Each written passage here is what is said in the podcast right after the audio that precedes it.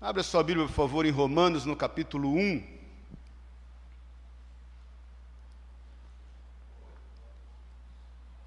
Eu vou ler dois versículos, o 16 e o 17. É, irmãos, nós estamos com o discipulado aí às terças, às quartas e às quintas.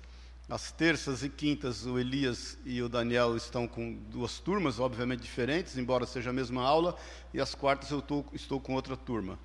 É, se você deseja entrar para o próximo módulo depois, procure o Daniel, o Elias, e vamos falar acerca disso para você estar participando do discipulado. Geralmente é às oito e meia da noite, que a gente está fazendo via Zoom, tá? E, e porque é mais fácil para todo mundo. Amém? Romanos 1, 16 e 17. Você já deu um abraço ao teu irmão? Ainda não, né? Então dá um abraço nele aí. Fala, meu irmão, cada domingo que se passa eu te acho mais bonito, mais cheiroso, mais arrumado. Olha aqui, ó, a, a Sandra e a Silmara estão na mesma visão. Olha lá. Separadas ao nascer. Separadas ao nascer, né? Romanos 1, 16 e 17. Vou tentar ser breve aqui por causa da ceia. Diz assim: Porque não me vergonho do Evangelho de Cristo, pois é o poder de Deus para a salvação de todo aquele que crê, primeiro do judeu e também do grego, porque nele se descobre a justiça de Deus, de fé em fé, como está escrito, mas o justo viverá pela fé. Vou repetir, porque nele se descobre, nele o Evangelho, a justiça de Deus, de fé em fé, como está escrito, mas o justo viverá pela fé. Amém? Vamos orar. Obrigado, Deus, obrigado por esse tempo, obrigado, Espírito Santo, que nos atraiu até aqui. Que o Senhor venha fazer e cumprir em nós a sua boa, agradável e perfeita vontade. Que nós saímos daqui mais maduros, nós estamos buscando isso no Senhor, uma melhor forma de andar nos seus caminhos e manifestar o seu nome, Jesus, exalar o seu bom perfume de refletir a sua imagem, Pai, por onde nós formos, de sermos sal da terra e luz do mundo, conforme o Senhor nos tem ordenado, e discipular todas as nações. É o que nós te pedimos em nome de Jesus, que nós possamos ouvir aquilo que o Senhor tem a falar em nós, a fim de dar os devidos frutos, Pai, é o que nós declaramos em Teu nome, Jesus. Amém e amém. Amém, queridos? Eu, pode sentar-se, eu quero falar sobre a justiça de Deus. E quando se fala em justiça, cada um tem uma forma de enxergar, não é verdade? É que nem essa questão do. Eu, eu gosto do púlpito no meio aqui, porque é a forma que eu vejo que, que vocês podem me enxergar melhor. Mas ele não está centralizado no palco. Se for centralizar no palco, é como os irmãos tinham deixado aqui. Tudo é questão de como se enxerga, não é verdade? De como a gente pode ver. Justiça, muitas vezes, a gente, cada um enxerga da forma que nos convém. E quando se trata de justiça de Deus, aí então misericórdia. Aí a gente acaba, né, inclusive dando nota para a justiça de Deus. Se é se, como aquele programa que vira cadeira, não vira, né? A gente vira cadeira ou não para aquilo que a gente tem contemplado como justiça de Deus. E a, a, a justiça de Deus, ela, ela pode ser para muitos algo incompreensível, mas ela é a forma como o Senhor exerce essa justiça e o seu juízo. Justiça e juízo, você sabe que são coisas diferentes, né? Juízo é quando você executa aquilo que você entende que é justiça. Então, o Senhor entende daquilo que é a sua justiça e ele faz uso, uso do juízo para executar essa justiça. Então, cada um tem muitas vezes uma visão. Agora, todos nós desejamos a justiça de Deus. Óbvio que todos nós queremos a justiça de Deus e desejamos fazendo com que ela esteja operando em nós. Mas você se lembra que quando fala em justiça, há, um, há uma imagem que vem na sua mente, não é verdade? Você se lembra? Que é a imagem da balança. Coloca aí, eu pedi para colocar, já tinham colocado aí a imagem da balança. Para quem não conhece, é uma balança, porque às vezes uma balança para alguns é algo que tem um ponteiro, né? e que você briga com ela às vezes domingo ou sábado ou segunda de manhã no banheiro. Que você sobe e você fica meio bravo com ela, achando que ela está enganada, que a pilha dela está fraca. Mas não, é que outro dia eu fui aqui no frigorífico do Luiz e o Luiz tem lá uma balança de, precis... de alta precisão. Eu subi lá, já achei defeito na balança, porque ela está. Fiquei escandalizado com aquilo que eu vi. Mas eu emagreci um pouquinho, preciso ir lá. Depois que eu voltei de, de Portugal, lá de, da visita da Pri, eu voltei com 5 quilinhos a mais, mas acho que eu já estou já, já tentando, pelo menos. Mas a balança, queridos, entenda o seguinte: esse, esse é o que nos, nos remete à justiça. Porque justiça, presta atenção no que eu vou te falar em nome de Jesus, é quando você estabelece equilíbrio das partes. Não importa quais sejam elas. Eu, quando menino, e muitos aqui, você ia no, na venda, né, comprar, ele punha lá o metal com peso, né? Tinha lá meio quilo, um quilo, aí ele ia pondo por 100 gramas e tinha o que você pegava a granel ali, o arroz, o milho, o feijão, seja lá. Quem, quem se lembra disso só pisca, para você não ficar exposto, né? E o equilíbrio daqueles elementos é a justiça. É importante a gente entender isso e saber, e, e, e eu quero que você entenda, porque é bem profundo o que eu quero te falar. Eu, porque o Evangelho é o equilíbrio das partes. Por isso que o apóstolo Paulo diz aquilo que nós lemos lá em versículo 16, 17, porque não me envergonhe do Evangelho, vê como começa a fazer sentido o Evangelho de Cristo, pois é o poder de Deus para a salvação de todo aquele que crê. Não importa, primeiro o judeu, depois o grego, não importa quem seja, porque Nele, no Evangelho, se descobre a justiça de Deus de fé em fé. Então, o Evangelho é capaz de trazer esse equilíbrio.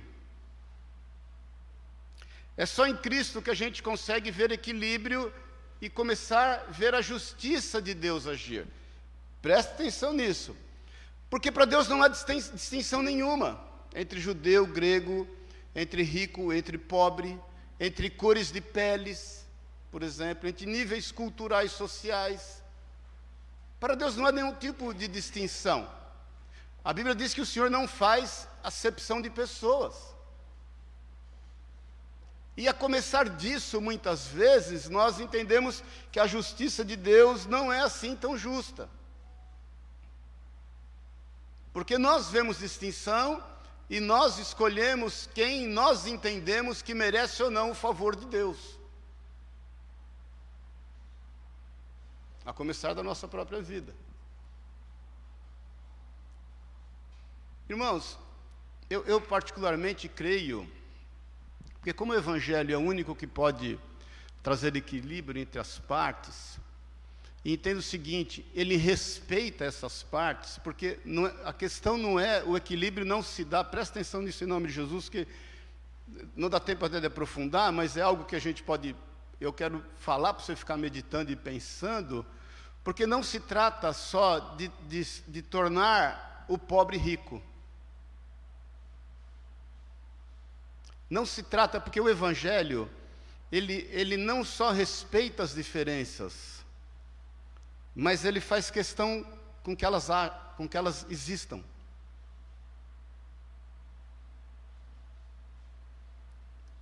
Porque, se você pegar aí, tem um, tem um índice chama índice Gini, em homenagem ao italiano que criou esse índice, acho que é Corrado Gini, e é um índice muito usado que, que ele, ele mede o tamanho de concentração de riqueza das grandes nações e a diferença social.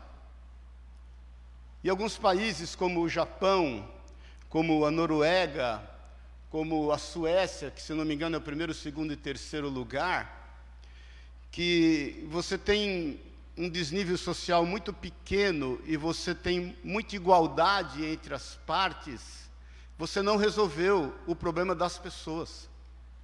Pelo contrário, as pessoas não sendo diferentes, presta atenção nisso em nome de Jesus, elas passaram a ser indiferentes umas com as outras porque ela já entende que o outro não precisa dele e que ele também não precisa do outro. Nós estamos entendendo isso, irmãos? Eu, eu, não, não, eu quero que você medite durante isso e busque isso diante do Senhor.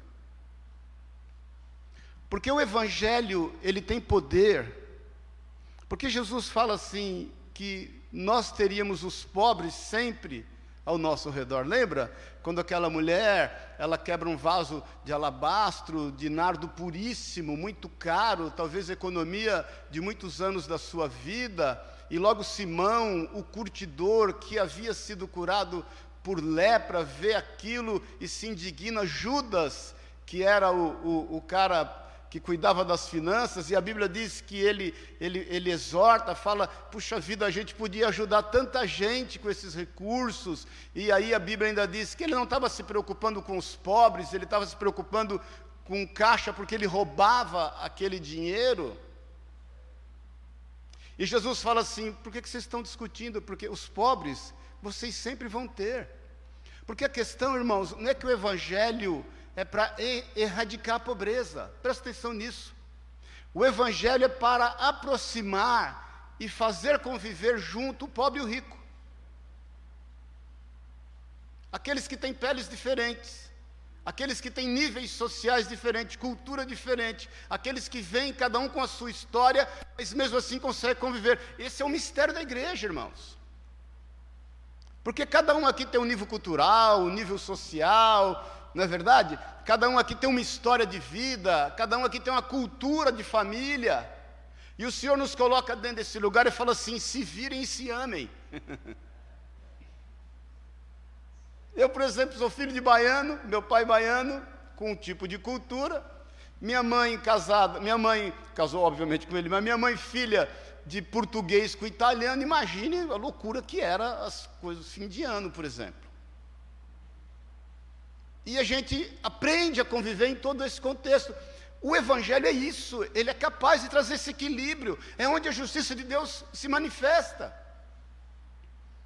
Onde a gente pode não só conviver, mas se amar. Eu vou falar um pouquinho disso mais profundo, onde a gente pode se entender, se compreender. Porque muitas vezes nós estamos nos preocupando em diminuir as diferenças quando nós não entendemos que as diferenças são importantes e que nós temos que aprender a conviver com elas. Você se lembra da parábola é, que Jesus conta acerca de um senhor que sai recrutando trabalhadores. Lembra-se disso? Ele pega um tipo, não me lembro os horários certos agora que diz a parábola, seis da manhã e fala: Ó, vem trabalhar comigo e eu vou te dar um denário. Tá bom, ele vai e pega outro às nove da manhã e fala: Vem trabalhar comigo, eu vou te dar um denário. Aí ele pega outro, que denário você sabe que é o, salário do, de um dia do trabalhador. Aí ele pega outro meio-dia, vem trabalhar comigo, também, eu vou te dar um denário. O turno vai até cinco da tarde. Aí ele pega outro às três da tarde eu vou te dar um denário. Ele pega outro às cinco da tarde, eu vou te dar um denário. Aí o cara que entrou às seis reclamou, falou: não é possível, o senhor não é justo. Porque o senhor está pagando a mesma coisa para o cara que entrou às cinco, e eu que entrei às seis, do que, e, e eu que entrei às seis. Aí o senhor diz para ele assim: mas o que te importa se eu quero ser bom? Aquilo que eu tratei com você eu não cumpri? O que eu me comprometi eu não, não cumpri, então que mal há em eu ser bom? O que o trabalhador não entendeu, porque não importava o valor que ele estava ganhando pelo tanto de trabalho que ele fez. Mas o que mais importava é ele poder estar próximo, tanto daquele que entrou às seis, como aquele que entrou às cinco, e estarem convivendo juntos no mesmo ambiente, sem que um se importe se o outro tem mais que ele ou não. Amém, irmãos? Por isso que eu sempre digo que no nosso meio, eu, eu, assim, não há distinção. Eu, eu, particularmente, não, não, não permito, né, não, não, gosto que o rico queira se prevalecer da sua riqueza, mas também que o pobre não queira se prevalecer da sua pobreza. Porque os dois podem caminhar no sentido de terem direitos e não terem obrigações. Porque o rico entende que ele tem os seus direitos e o pobre também entende que ele, ele tem os seus direitos. Mas os dois têm que entender que eles têm mais obrigações do que direitos. Isso é justiça. Isso é manter o equilíbrio de todas as coisas. É isso que o Evangelho faz. Amém, querido? É o Evangelho que me aproxima do meu diferente, a fim de torná-lo participante da mesma mesa de Deus, apesar das nossas diferenças.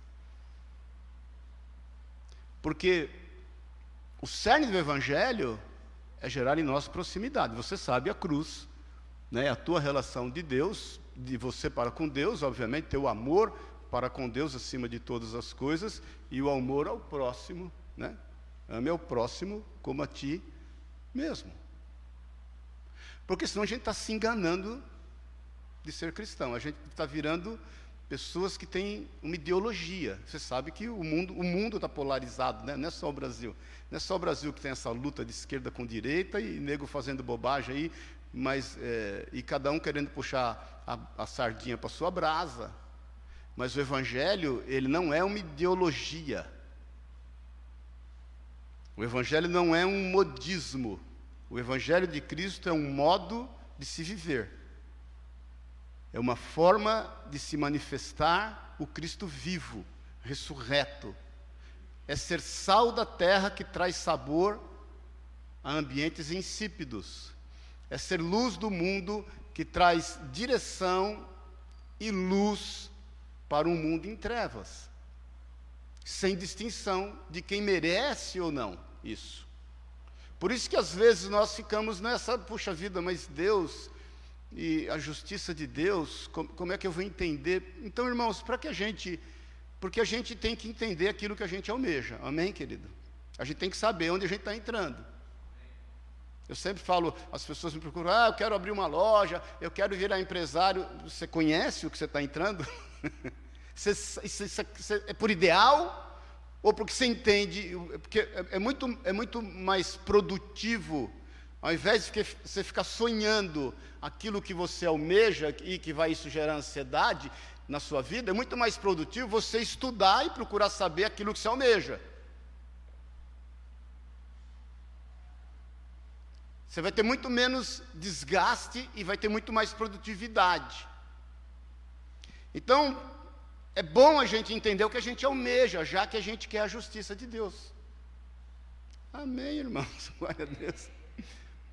Já que a gente quer se aproximar dessa justiça, é bom a gente começar a entender, e é bom a gente começar a entender que o Evangelho é a manifestação da justiça de Deus, a fim de trazer equilíbrio em todas as partes, em todos os lugares, e nós estamos falando de gente, amém, querido? Porque o coração de Deus, ele pulsa a gente. O coração de Deus não bate tu, tu, tu, tu, tu. O coração de Deus bate gente, gente, gente, gente, gente, gente. E, e é por isso que ele nos criou e nos amou de tal maneira que entregou seu filho Jesus, e nós vamos falar que isso faz parte daquilo que é o entendimento da justiça de Deus. Então, eu quero listar com você aqui alguns pontos em relação a essa justiça de Deus que muitas vezes a gente não conhece, não sabe, a gente quer, mas não sabe. A gente busca, mas não entende. E ela tem se manifestado e a gente não compreende, não percebe, porque nós estamos muitas vezes é, é, querendo fazer justiça com o nosso próprio entendimento, querendo que Deus faça a sua justiça com aquilo que a gente entende que é justo. É o tal negócio. É, Para mim, talvez fosse justo o, o, o púlpito estar tá aqui, porque ele faria mais sentido né? ainda mais eu que gosto das coisas mais no lugar, sempre no lugar certinho. Eu gosto de arrumar a cama com lençol milimetricamente arrumadinho, dobrado certinho sobre o cobertor. É, eu com mas, vamos falar a verdade, muitas vezes, embora não sendo tão justo na minha forma de enxergar, nós temos que buscar um equilíbrio que ele é mais justo na forma que todos se beneficiem dela. Amém, irmãos, até aqui? Está preparado em nome de Jesus? Então, algumas coisas que a gente precisa saber acerca da justiça de Deus. A primeira coisa, querido, a justiça de Deus não traz prejuízo e nem é vingativa. Se você tem buscado a justiça de Deus a ponto de que haja uma vingança, de que haja um prejuízo à parte que você entende que se opõe a você, ela já não é justiça de Deus. Ela é meramente humana, falha e corrupta. Porque a justiça de Deus não traz prejuízo a ninguém. Ela não se vinga. Haja visto, quem se lembra a história de José? Eu não vou ler para a gente ganhar tempo. Você lembra a história de José? Que foi traído e vendido pelos irmãos aos 17 anos de idade, porque tiveram ciúmes dele, porque ele ganhou uma veste, talários e 12 cores do pai. Ele era o primeiro filho da mulher que Jacó amava muito, que foi Raquel e os outros irmãos para trás dele, os outros dez irmãos, eram filhos de mulheres diferentes. E Jacó dedica a atenção toda que ele pudesse àquele menino, José, e teve outro filho mais novo, chamado Benjamim, que inclusive Raquel morre quando Benjamim nasce. E ele então vendido e traído pelos seus irmãos, você sabe, ele vai parar lá na casa de Potifar, porque os midianitas o compram e vendem para Potifar no Egito. Lá ele foi, você sabe, ele foi fiel ao Senhor, já falamos sobre isso, e ele literalmente fugiu da sedução da mulher de Potifar, que lança sobre ele uma calúnia. Então, além de escravo, além de vendido, além de traído, ele passa a ser caluniado e preso, porque ele então se torna prisioneiro. E a Bíblia diz que Deus era com ele, ele prosperava em todas as coisas, a justiça de Deus se manifestando na vida de José, a despeito das oposições que ele enfrentava pela vida. Porque veja bem, às vezes a gente mede justiça e traça um ideal de sucesso. Mas a, a, justiça de Deus se manifestou sobre José, ainda quando ele foi lançado na cova, ainda quando os irmãos queriam matá-lo, ainda quando um dos irmãos, Rubem, não permitiu que ele fosse morto, e aí a Bíblia diz que eh, a justiça de Deus se manifestou quando ele foi vendido, e aonde ele andava, Deus estava com ele, e ele prosperava. E aqueles que estavam com ele prosperavam também. A palavra de Deus diz que em dado momento ele, ele discerne o sonho de dois, dois homens presos com ele, lembra? O copeiro e o padeiro. E ele, de forma clara, direta, sincera, fala para o padeiro: é o seguinte, meu irmãozinho, cuida da alma porque o corpo já era, amanhã vão cortar tua cabeça. E ele fala para o copeiro: Você vai voltar a servir a mesa do rei, lembra-se de mim quando você estiver lá. E o copeiro esqueceu. Então pensa bem: o cara vendido, traído, escravizado, caluniado, presidiário e esquecido. E você olhar e falar: a justiça de Deus estava sendo feita na vida desse homem. Você sabe, ele tem um sonho, o faraó tem um sonho, ele discerne o sonho do faraó, e conforme ele discerne o sonho do faraó, todos, o conselho do faraó fala: quem é que poderia administrar com sabedoria esse discernimento desse sonho que esse moço teve. Olharam para tudo quanto não acharam ninguém, acharam quem? José. José é alçado então o cara.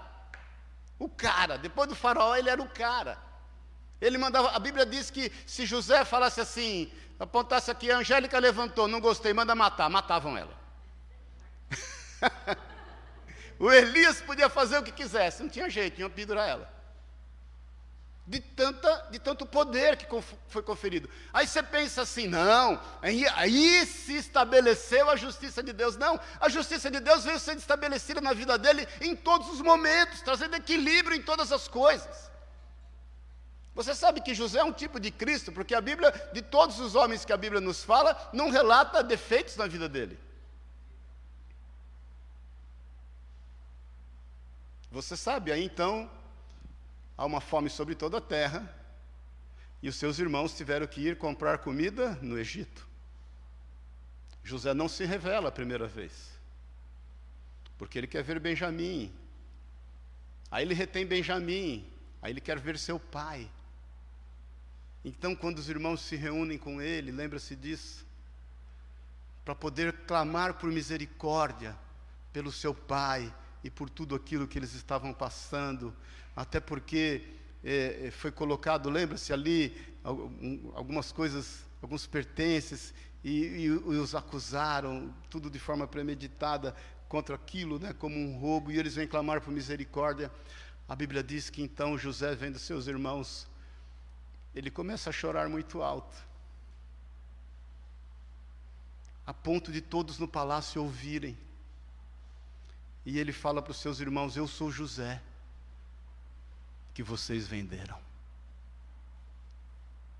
Aí a Bíblia diz então que os seus irmãos têm muito medo, eles começam a tremer e temer por aquilo que José poderia fazer contra eles. E José olha para os seus irmãos e diz o quê? Agora vocês vão ver a justiça de Deus. Diáconos, matem-nos. José chorando fala: Não tenham medo,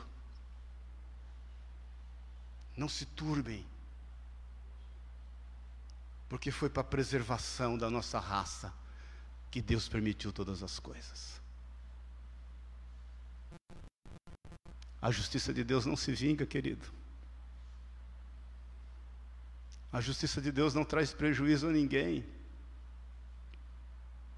A justiça de Deus traz equilíbrio entre as partes.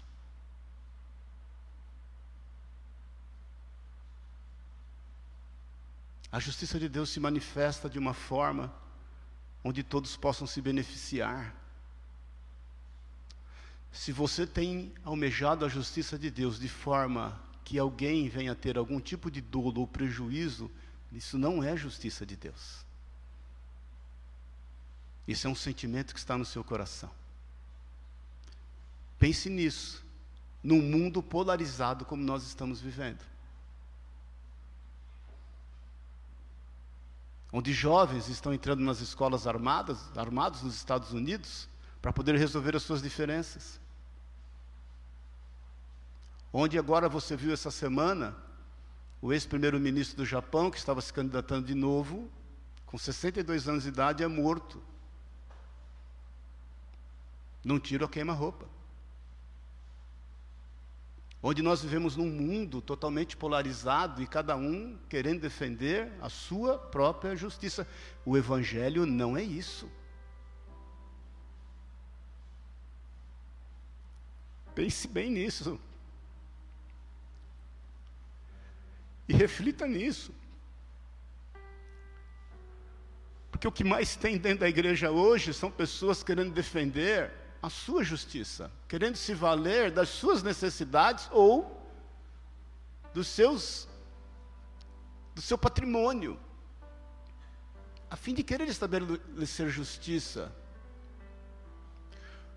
Porque o que tem acontecido muitas vezes no nosso meio é uma busca insana de querer resolver a pobreza do mundo sem querer andar com esse mundo que está padecendo de pobreza. Mandar dinheiro é fácil, irmão.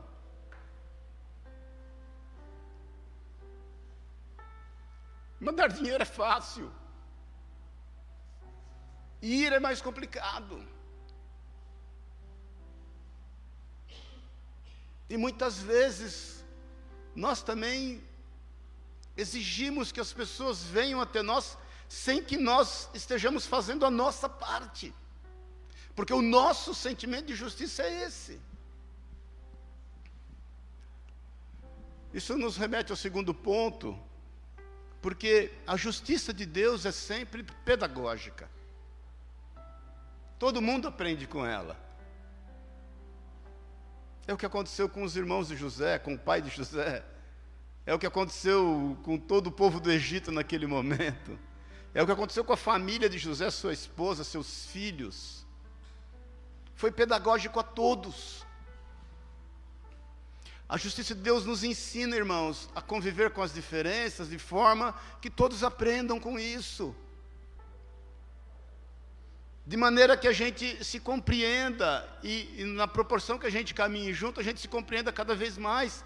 Porque o que mais acontece hoje em dia, eu falei para você outro dia sobre a questão de aliança, né? E a gente pode aprofundar bastante o tema sobre aliança, mas é que as pessoas não têm alianças. Elas não aprendem a conviver. Porque na medida em que, e você sabe que proximidade faz com que a admiração caia, se você não sabia, aprenda. Quanto mais próximo você caminha de uma pessoa, mais defeitos você vai ver nela. E aí a tua admiração pode enfraquecer, o que não pode enfraquecer é a tua aliança para com ela, a despeito das diferenças que há entre vocês ou daquilo que você pensava que ela de repente não errava. Então, esse é o segundo ponto. A, a, a justiça de Deus sempre vai ensinar para nós. Ela sempre vai nos fazer entender dessa proximidade, do agir de Deus, da manifestação do poder de Deus, do entendimento da compreensão entre todos, respeitando as diferenças, sem tornar, querer tornar o, o rico pobre e sem querer tornar o pobre rico. Respeitando essas diferenças, irmãos. Não sei se você já leu o Manifesto Comunista, eu já li parte dele. Vai ler para você ver, cara. Não, não faz sentido. Quando dois meninos resolvem escrever aquilo, dois meninos. Karl Marx tinha 27 anos. Frederick Engels tinha 29. Como ideal que talvez pudesse dar certo numa sociedade de, no máximo, 10 mil pessoas. No máximo. Porque não é tirando as diferenças que vai resolver os nossos problemas, mas tratando as diferenças que vai resolver os nossos problemas. Cada um tem um chamado, cada um tem uma vocação, cada um tem dons e talentos específicos.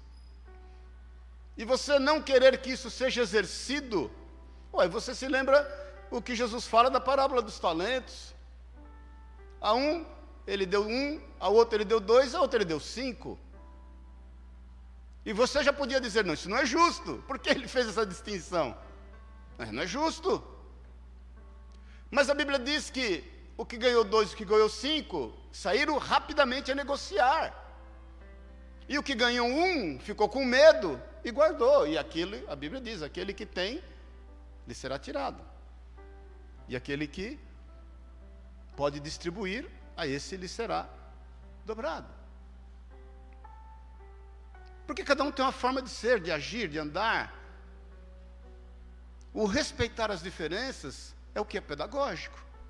Isso é a justiça de Deus, onde a gente se entende, se compreende, sabe que não adianta. Um é descendente de italiano, e você sabe como é o italiano. Imagine no meu caso, que é baiano, italiano e português junto aqui. não é fácil, não, irmão, conviver com esse, essa tríade. e que dá uns repente, e que de repente, e aí nós temos que aprender a conviver. Isso é ver justiça de Deus. Um terceiro ponto, esse eu quero que você entenda profundamente. A justiça de Deus tem base no seu sacrifício.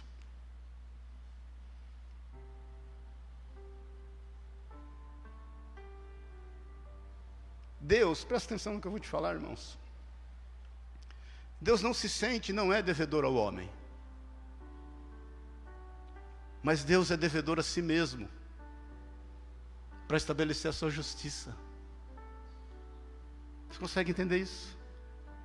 Porque Ele é devedor a si mesmo no cumprimento das suas promessas. A justiça de Deus se manifesta no cumprimento das suas promessas ao seu povo. Presta atenção em nome de Jesus. Porque a justiça de Deus é estabelecida a partir do seu sacrifício, não a partir de exigir um sacrifício nosso. É graça, é favor imerecido. Ele fez o que tinha que ser feito.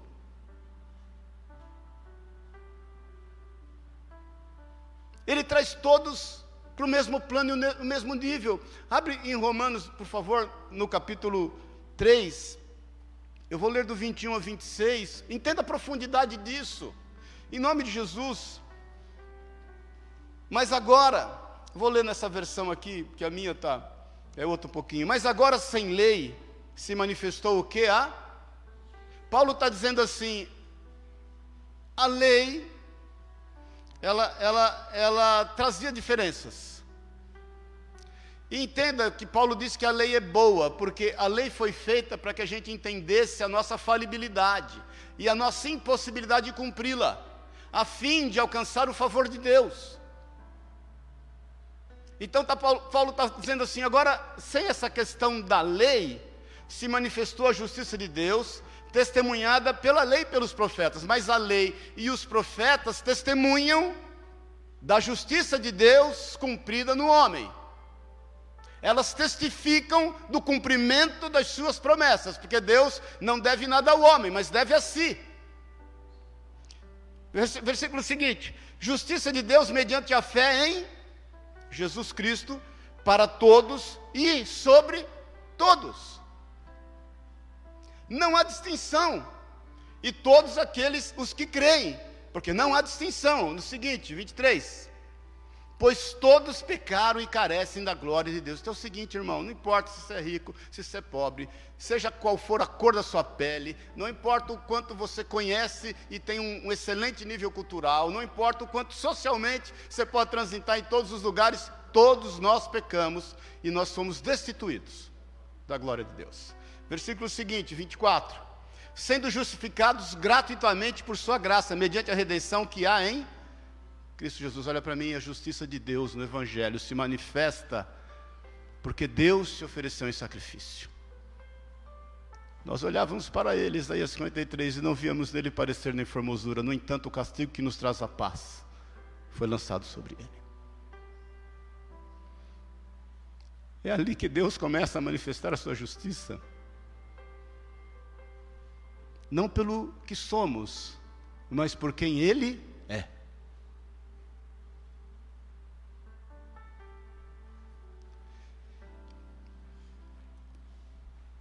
a quem Deus propôs no seu sangue, como propiciação mediante a fé, para manifestar a sua justiça. Por ter Deus na sua tolerância, na sua paciência, na sua justiça, ter deixado impunes os pecados anteriormente cometidos, tendo em vista a manifestação da sua justiça no tempo presente, para Ele mesmo ser o justo e o justificador daquele que tem fé em Jesus. Pode dar uma salva de palmas a Deus.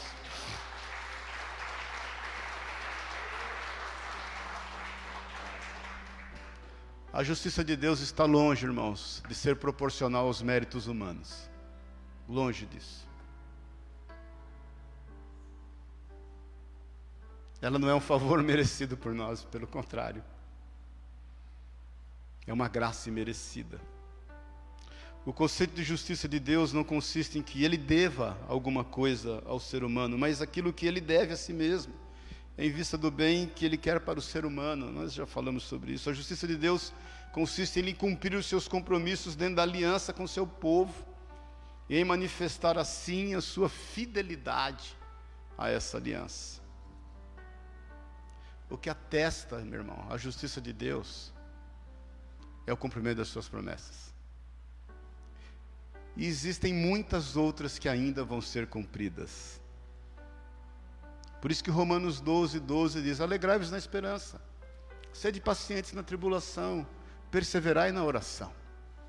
Tudo vai ser cumprido. Por isso que a Bíblia diz que nenhuma palavra proferida pela boca de Moisés deixou de ser cumprida. Antes, todas se cumpriram. Por isso que a Bíblia diz que ele é o primeiro e o último, o Alfa e o Ômega. E a Bíblia diz que ele é fiel. Porque ele que começou as boas obras, ele vai terminá-la. Essa é a manifestação da justiça de Deus, onde ele vai cumprir. Irmãos, não se aveste, como diz o Nordeste. Ele vai cumprir todas as coisas. Ele está no controle da história. Ele tem domínio sobre todas as coisas. Basta uma palavra dele. Ele tem todo o poder como seu aparato e sabe exercê-lo no momento certo. A Bíblia diz que lá no final dos tempos ele vai dar ordem a um anjo, um anjo, dentre as miríades e miríades de anjos que há ao seu redor. Ele vai dar ordem a um anjo para prender Satanás por mil anos. Um anjo. E você acha que ele não sabe o que está fazendo?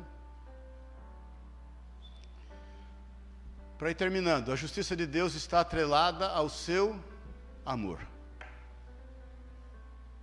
Sem justiça não há amor e sem amor não há justiça. Consegue entender isso? A sua justiça não se define propriamente por referência a um credor é fidelidade a si mesmo e fidelidade no seu amor, por amor ao ser humano. Agora é importante você entender, querido, que todo amor demanda compromisso. Quando a gente ama, a gente espera reciprocidade. Por isso que alguns deixam de viver a justiça de Deus e passam a padecer o juízo de Deus. Porque aquilo que o homem plantar, ele vai colher, é uma lei. Porque não aliançados com esse amor fazem o que dar na sua cabeça e caminham independentes do Senhor. Porque, irmãos, eu tenho uma relação com a Suri, vamos fazer agora, né? Vamos até viajar para comemorar 32 anos de casado. Estamos 39 anos juntos, imagina. Se conhecemos com 22 aninhos, estamos ficando velhos juntos. Mas o que se espera nessa relação? Reciprocidade.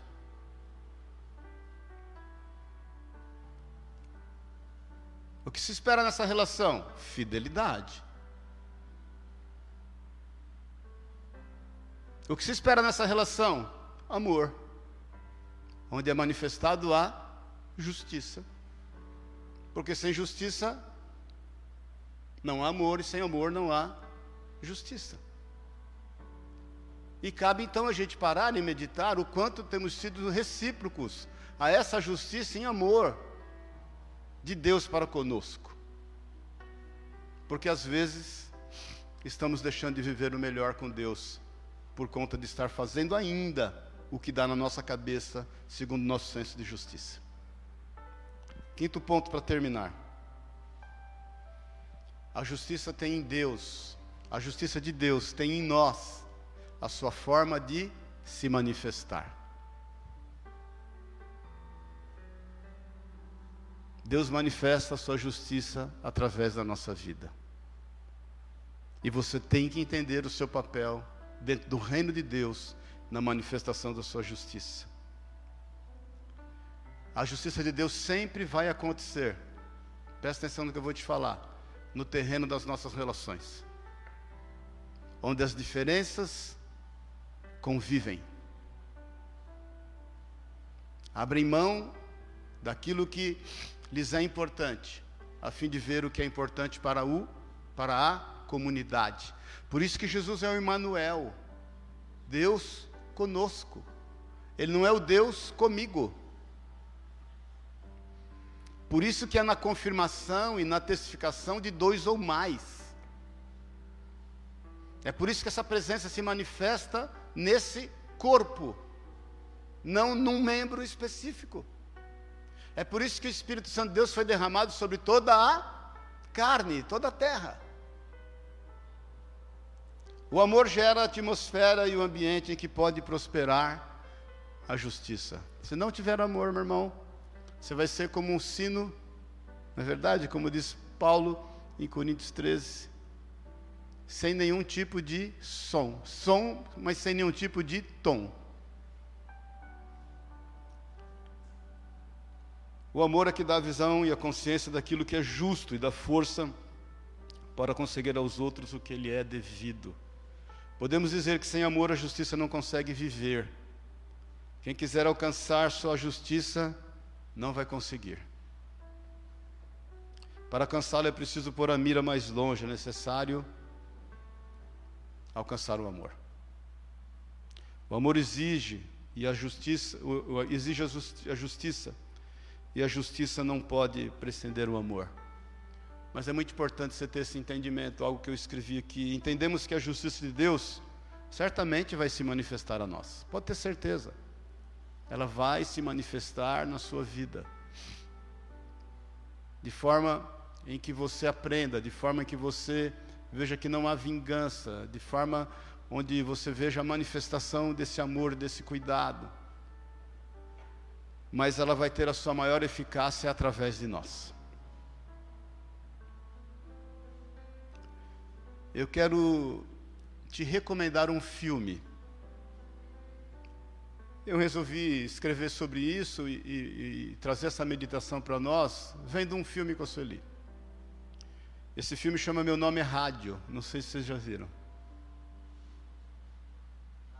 Meu Nome é Rádio, que é a história verídica de um moço que aparentemente sofre de um tipo de, de um grau de autismo, aparentemente, não sei e que ele não conseguia se comunicar, não conseguia falar e não era compreendido e vivia no meio de uma sociedade pequena onde todos meio que o toleravam, mas não o integravam. Até que aparece, é só um spoiler, né? Não vou contar tudo. Um técnico de futebol que resolve amá-lo.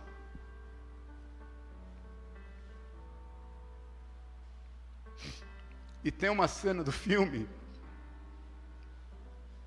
que na hora eu pensei assim: a justiça de Deus sempre chega.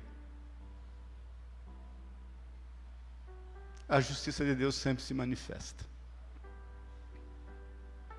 E para que a gente possa desejá-la, meu querido, por isso que eu quis refletir com você esta manhã. Porque eu comecei a pensar nisso, nem falei com a Celi. Comecei a pensar nisso, falei, meu Deus, o que é a justiça de Deus? Como que ela pode ser manifesta? E pensando nela, eu fui estudar e me aprofundar e buscar em Deus. Como é a sua justiça, Senhor? E estamos aqui hoje meditando sobre isso. Hoje é uma manhã de ceia, onde nós celebramos a justiça de Deus que foi a morte e ressurreição de Jesus Cristo, nosso Senhor. Ele é a manifestação plena da justiça de Deus. Ele não se vingou de ninguém. Ele nos tem ensinado até hoje pelo seu Espírito Santo. Ele nos tem amado com amor incondicional. Ele tem não só nos alcançado, mas ele tem feito uso de nós a fim de alcançar aqueles que se entendem injustiçados. E ele, meu irmão, minha irmã, vai cumprir todas as suas promessas. Se você crê que Jesus nasceu como homem e foi 100% homem e 100% Deus. Se você crê que ele nasceu de uma forma de uma mãe virgem, que habitou nesta terra e que enfrentou as mesmas dificuldades, como diz o autor de Hebreus, que nós, sem contudo pecar, porque nós não temos sumo sacerdote que não possa se compadecer de nós, porque vivendo ele as mesmas aflições que nós vivemos, porém sem pecar, venceu todas elas. Se você crê que se Jesus foi exposto à vergonha, a ignomia, foi derramado como libação, foi levantado numa cruz, derramou o seu sangue. E suplantou todos os limites que um ser humano pode suplantar, a fim de poder dizer: está consumado. Se você crê que esse Jesus foi tirado daquela cruz, foi colocado numa tumba e colocaram sobre ela uma pedra muito grande que era muito fácil de fechar e muito difícil de abrir. Porque a tumba para fechar era só tirar o calço, a pedra corria, era calçada e fechava hermeticamente aquela tumba. Mas para que ela fosse aberta ia precisar mais de 20 homens. Se você crê que Jesus ressuscitou, saiu dali pelo poder do Espírito Santo de Deus, andou 40 dias com os seus discípulos, fez ainda muitos milagres. Se você crê, meu irmão, que ele ascendeu aos céus, minha irmã, na frente dos homens, e os anjos puderam dizer àqueles homens: Por que estáis olhando, varões galileus? Porque da mesma forma que o viste subir, os verei na sua volta. Se você crê que todo olho verá todo joelho se dobrará e toda língua confessará que Ele é Filho de Deus. Se você crê que Ele derramou sobre nós o Seu Espírito Santo que habita em nós e tem feito em nós uma obra de, de prodígio, nos transformando dia a dia, nos fazendo crescer até a estatura do varão perfeito. fazendo com que a nossa vida tenha um novo sentido, fazendo com que a gente se arrependa daquilo que a gente fez, fazendo com que a gente comece a amar aqueles a quem a gente não amava, fazendo com que a gente comece a perdoar aqueles que para nós era impossível serem perdoados por nós. Se você entende que esse Espírito Santo que tem feito com que a gente possa conviver a despeito das desigualdades e, e entender que é através disso que essa justiça tem sido cumprida.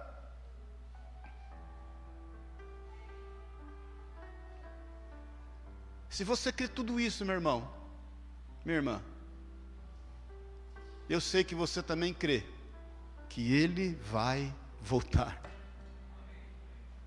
Ele vai voltar. Ele vai cumprir os seus propósitos, Ele vai cumprir as suas promessas. Ele vai fazer com que os seus juízos, em função da sua justiça, seja estabelecido. Amém? Você crê nisso? Vamos ficar em pé em nome de Jesus. Eu quero orar com você. Nós vamos tomar a ceia. Me atrasei um pouquinho.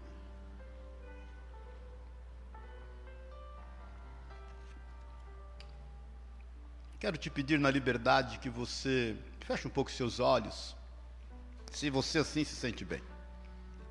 Se você não quiser fechar, não vai mudar nada. Mas só uma forma de você se interiorizar um pouco Esquece um pouco quem está do seu lado.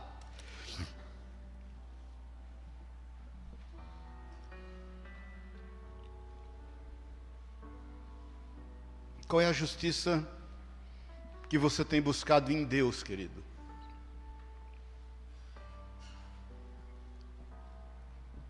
Quais são os direitos que você entende que tem por intermédio dessa justiça que você tem buscado? Rebachúria canta rabassaire canta lai. Morocô canta rabalaço teria canta lai. Quero te dizer, meu irmão, em nome de Jesus, minha irmã, tem algo diferente aqui hoje. Tem algo diferente. Que o Senhor começa a estabelecer na tua vida. Se é essa justiça que você tem buscado, meu irmão, se é a justiça de Deus que você quer, você precisa conhecê-la para poder perceber quando ela é manifesta na tua vida e através da tua vida. Que o Espírito Santo de Deus te conduza nessa justiça. Que você nunca mais queira ver justiça que gere prejuízo a alguém, dolo, dor, vingança. Que você busque em Deus aprender com a sua justiça, de forma que você veja a honra, que você veja o nome do Senhor ser glorificado e que você perceba as diferenças conviverem de uma forma harmônica. Que você definitivamente entenda que Deus não é devedor a nenhum de nós, mas Ele é devedor a si mesmo, a fim de cumprir a sua, as suas alianças, a fim de cumprir a sua palavra, a fim de cumprir as suas promessas, a fim de cumprir o seu plano, o seu projeto de restauração de toda a terra de restauração de todo homem, a fim de que nós possamos conviver por toda a eternidade. Que você entenda que o ápice da justiça de Deus para conosco foi a entrega de si mesmo. Foi o derramar do seu sangue. Para que todos nós, a despeito de todas as nossas diferenças, possamos estar juntos porque ele não faz acepção de pessoas. E que você se disponha, que você se disponha, meu querido, minha querida, a estabelecer justiça por onde você for. Que você seja esse homem, esse, essa mulher a quem Deus envia, para não defender os seus direitos, para não defender os seus próprios interesses, mas para manifestar dessa justiça por onde você andar. E aí os teus olhos, pode ter certeza no que eu estou te falando, os teus olhos verão sinais, prodígios e maravilhas porque você vai ver a justiça de Deus se estabelecer. É aquilo que João quis saber de Jesus. E ele mandou seus discípulos para perguntarem a Jesus quando ele ainda está preso, João Batista, e ele fala assim: O Senhor é aquele que havia de vir ou devemos aguardar outro? E Jesus manda dizer a ele: Olha, diga para ele que os pobres estão sendo alimentados, os coxos estão andando, os cegos estão enxergando e os mudos estão falando. É chegado o reino dos céus. Raxerecantalai. Que você seja esse, meu irmão, que você seja essa, minha irmã. E que aí sim, sabedor o que é a justiça de Deus, você a deseje. E não só a deseje, você a perceba você começa a ter sensibilidade para poder olhar ao seu lado e entender que a justiça de Deus está se manifestando. Ela está operando. As coisas estão sob o seu domínio e sob o seu controle. E Ele vai fazer tudo o que Ele prometeu. Você vai perceber a justiça de Deus no seu ambiente familiar, você vai perceber a justiça de Deus no seu ambiente de trabalho, você vai perceber a justiça de Deus no seu ambiente social, você vai perceber a justiça de Deus por onde você andar, porque você verá que Ele é um Deus de promessas e um Deus de fidelidade. Creia nisso em nome de Jesus. Põe a mão no seu coração, na liberdade, põe a mão no seu coração. Declara comigo assim: Senhor Jesus, eu creio, eu sei que o Senhor é a manifestação da justiça de Deus para a minha vida. Eu quero o Espírito Santo de Deus diminuir, ser menos de mim mesmo, a ponto de eu perceber a Sua justiça sendo manifesta ao meu redor. Porque eu confesso com os meus lábios que o Senhor Jesus é o meu Senhor, é o meu Salvador, e está se manifestando em toda a carne pelo poder do seu Espírito. Agora, Deus, a fim de ver a tua justiça, ocupar todos os espaços, tomar todas as mentes, habitar em todos os corações. Eis-me aqui, envia-me a mim, porque eu quero ser uma bênção nas tuas mãos.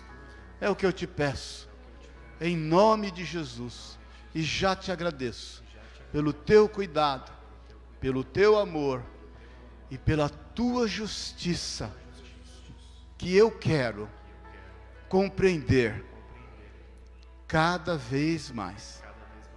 É o que eu te peço. Em nome de Jesus. Amém.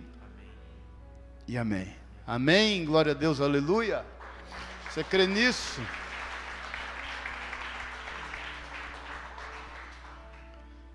A justiça de Deus sempre se manifesta, querido. Por mais que muitas vezes a gente não perceba, não esteja percebendo, eu tenho convicção tenho convicção, convicção, que você vai começar a, a ter uma maior sensibilidade para perceber dessa justiça. Amém? Queria chamar aqui o Daniel e o, e o Pacífico, pode ser, aqui a, a Ruth, o Elias, a Sueli, por favor. Vamos tomar a ceia. Pedir para o Daniel compartilhar o que está no coração dele aí, esse coraçãozinho do Senhor, e orar orar pelo, pelo cálice, o Pacífico orar pelo pão. Amém? Aleluia.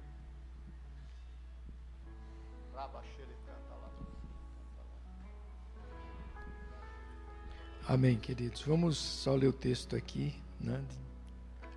O apóstolo Paulo fala sobre a ceia, ele diz, 1 Coríntios 11, 23, dois versículos só.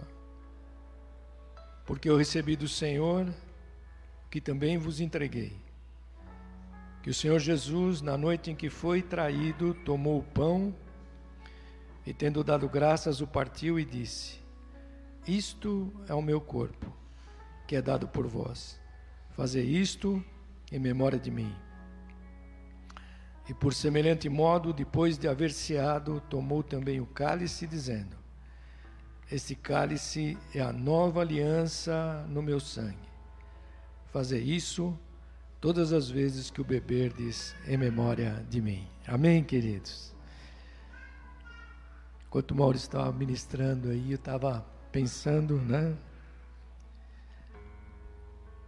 Há quatro verbos nesse texto de Jesus. Né? Primeiro ele toma, abençoa, parte e doa. Então é isso, querido. Nós vamos tomar posse dessa justiça de Deus. Não é que o Maurício ministrou aqui, foi uma benção hoje. Depois abençoar, querido. Abençoar é tudo aquilo que nós temos abençoado pelo Senhor passa a ser dele, do Senhor.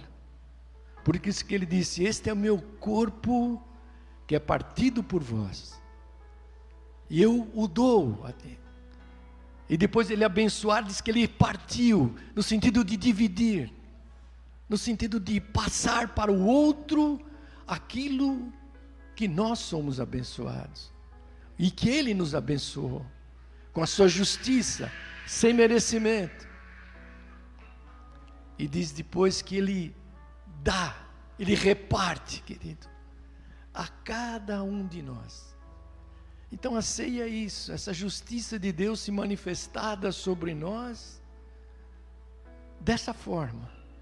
Você toma a justiça de Deus para a tua vida, não a tua, mas a de Deus. Eu entendi isso hoje ali abençoa e abençoada por Deus, não mais a tua justiça, mas de Deus, parte e se dá ao outro. Aleluia. Então, nesta manhã, a gente pode tomar essa ceia fortalecido por isso, caminhar certo daquilo que Deus fez através de Jesus na nossa vida. Ele disse: então tome o pão, beba o cálice, faça isso, certo que Deus está na tua vida em nome de Jesus. Senhor, nós te louvamos, ó Deus, te agradecemos. Nesta manhã, ó Deus, nós podemos abrir o nosso coração, Jesus, porque a tua palavra ela trabalhou em nós, curando-nos, ó Deus, das visões que o mundo tenta imprimir sobre a nossa vida, na nossa própria justiça, ó Deus.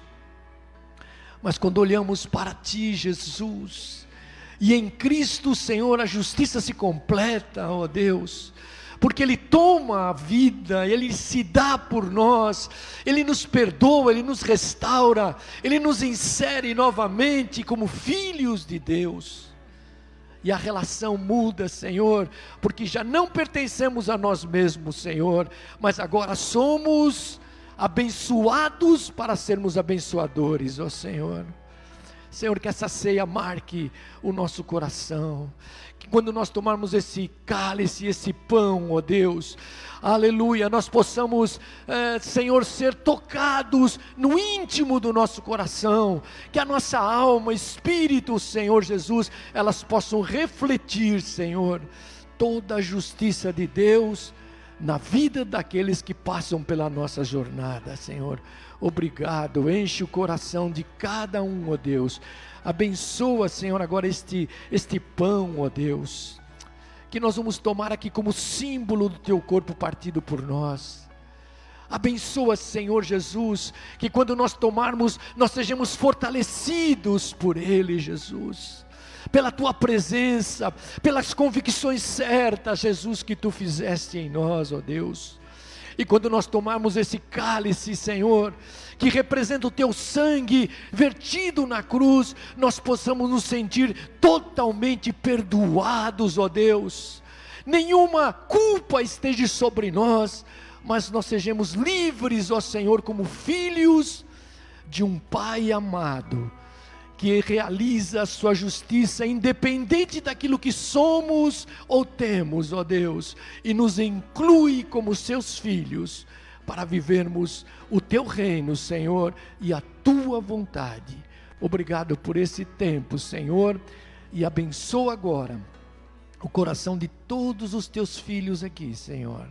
Que cada um, quando tomar esse cálice, beber esse, esse comer esse pão, Senhor, se sintam totalmente amados e inseridos dentro da justiça de Deus, Senhor. Obrigado, Jesus, por tudo. É assim que nós oramos hoje, no nome de Jesus. Amém, Jesus. Amém.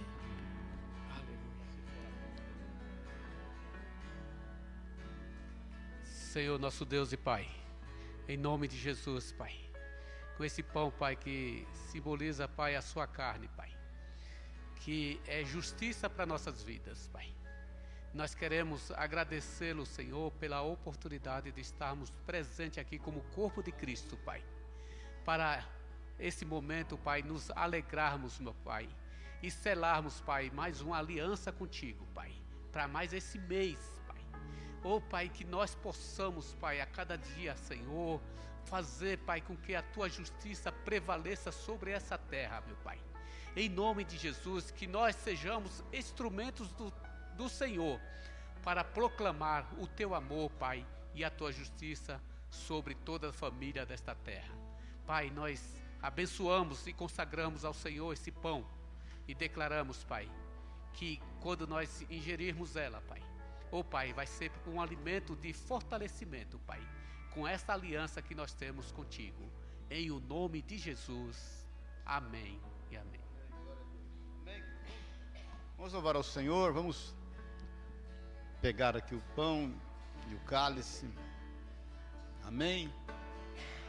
Louve a Deus. O universo chora, o sol se apagou, ali estava o Salvador,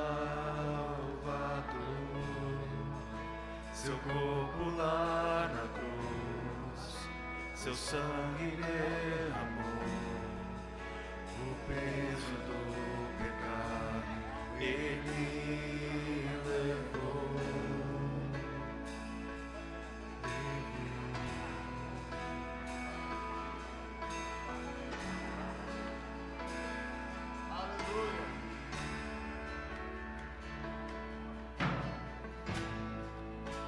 Deus Pai o abandonou, cessou seu respirar, encontrou o Filho. A guerra começou, a morte enfrentou, todo o poder das trevas vencido a terra estremeceu, sepulcro se abriu, nada vencerá. Teu grande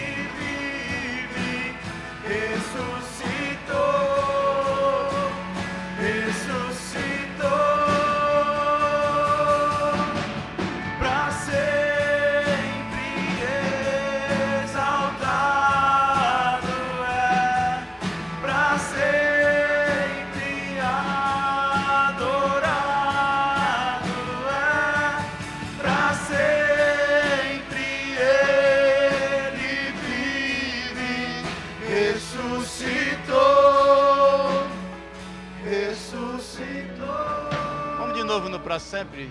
Só a igreja declara. Pra sempre exaltado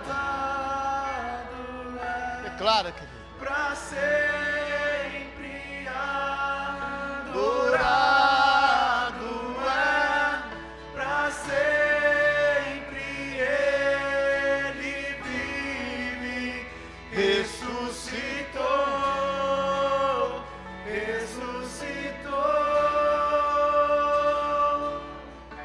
Aleluia.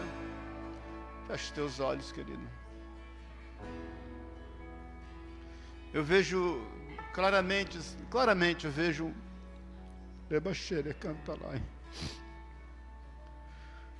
Um manto sobre sobre toda a igreja, sobre a nossa vida. Um manto de justiça. A justiça da mesma forma que ela caminha junto de mãos dadas com amor, ela também caminha junto com a honra e, e caminha junto com a sabedoria.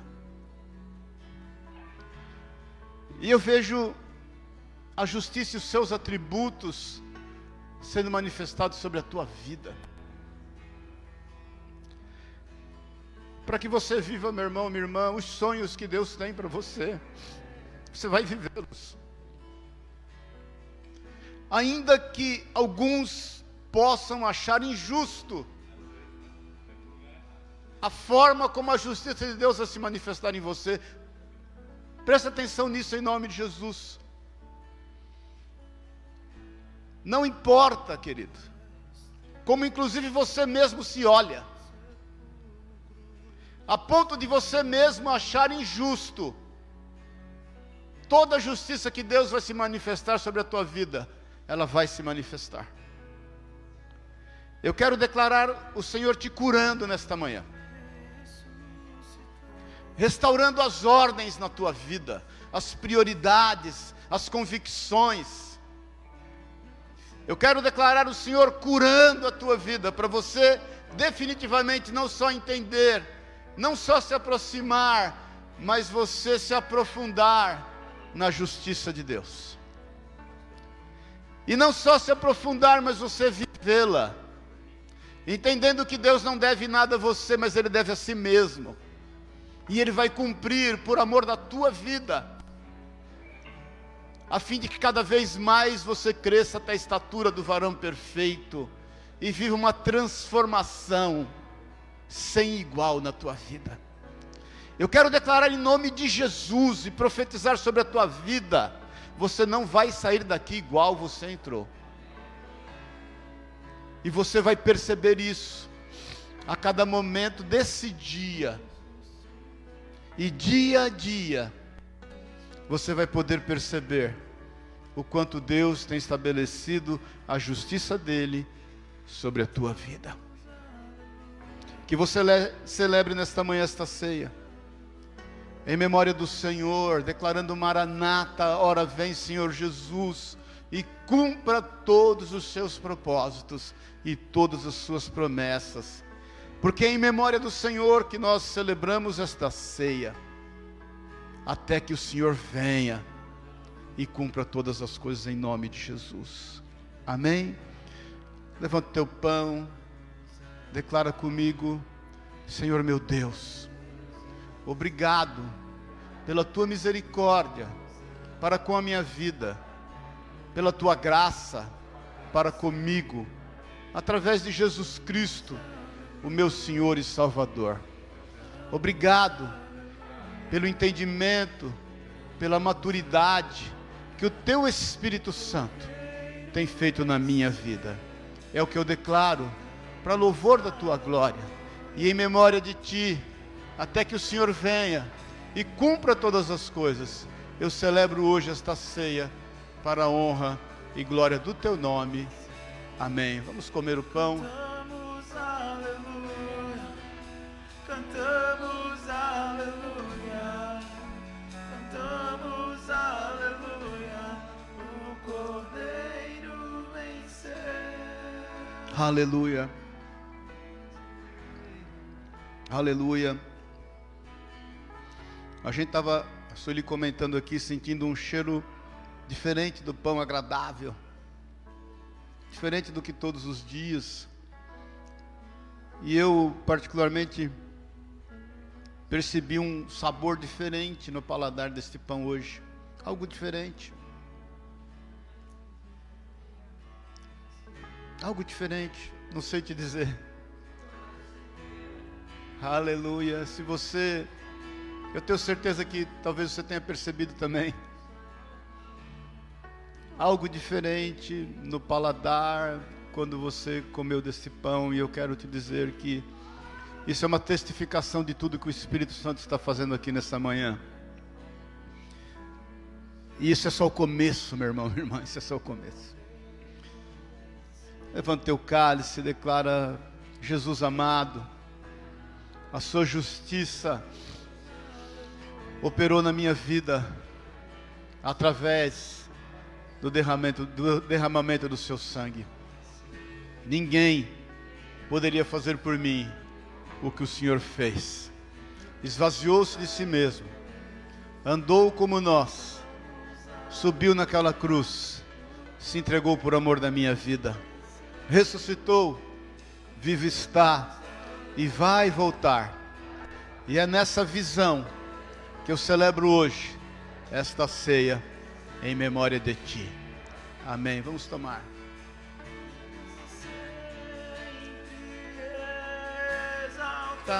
Declara isso, querido. Para sempre.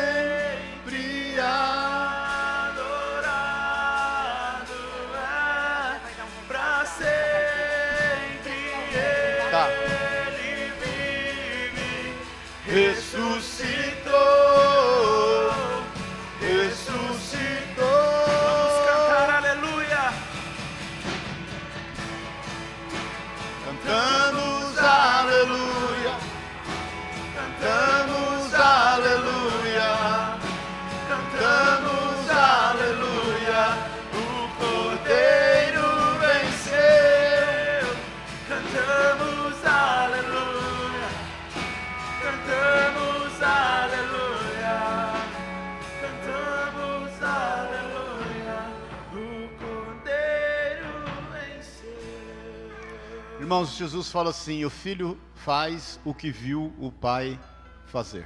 Amém? Cumpre o seu papel, faça a tua parte. Esta unção está sobre a tua vida em nome de Jesus. Amém? É, eu vou orar pelas ofertas. A Gé vai dar um, um testemunho, um testemunho, um aviso.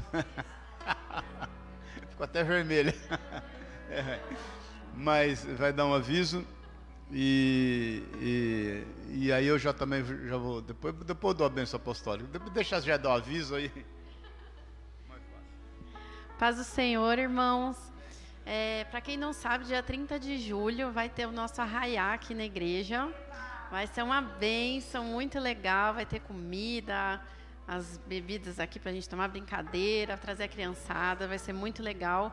Então, estou convidando vocês para vocês estarem presentes. E quem puder ajudar contribuindo aí com algum comes ou bebes aí, me procura, procura a pastora Sueli, que a gente vai se ajeitar aí. Amém? Vai ser dia 30 de julho, um sábado, a partir das 15 horas. Amém? Isso, tem que vir a caráter, gente. Então eu posso vir do meu jeito mesmo. Filho. Fala pro irmão, pode vir do seu jeitão mesmo, que é caipira. Amém? Pai querido, nós queremos te louvar, te agradecer por essas ofertas que trazemos na tua casa, os dízimos entregues a ti. Sabemos, Deus, que tudo vem de ti, tudo provém do Senhor.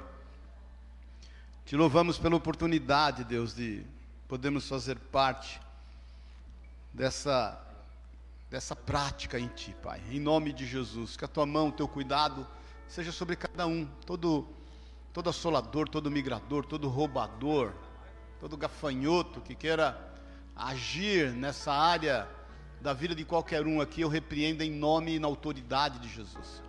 E declaro da tua mão e do teu favor e do teu cuidado e da tua provisão, Deus. Provisão tamanha que nós possamos distribuir, entregar àqueles que estão diante de nós. Em nome de Jesus, Pai, nos, que nós possamos fazer uso dos recursos que o Senhor nos tem dado para nos aproximarmos das pessoas, para abençoá-las e podermos conviver no meio de tantas diferenças, bendizendo e glorificando o Teu nome, Pai. É o que nós declaramos em nome de Jesus, o Senhor. E que o amor de Deus, o Pai, a graça eterna de Jesus Cristo, Deus, Deus amado, a unção, o poder, o consolo, a companhia do Espírito de Deus te leve em paz em nome de Jesus. Que você ainda tenha um mês de julho de bênção e de vitória e de grandes testemunhos em nome de Jesus. Amém e amém. Amém? Glória a Deus. Pode trazer o seu envelope naquilo que o Senhor colocou no seu coração. E não vá embora sem dar um abraço forte no seu irmão e declarar sobre ele a bênção de Deus. Amém? As irmãs gêmeas, separadas ao nascer.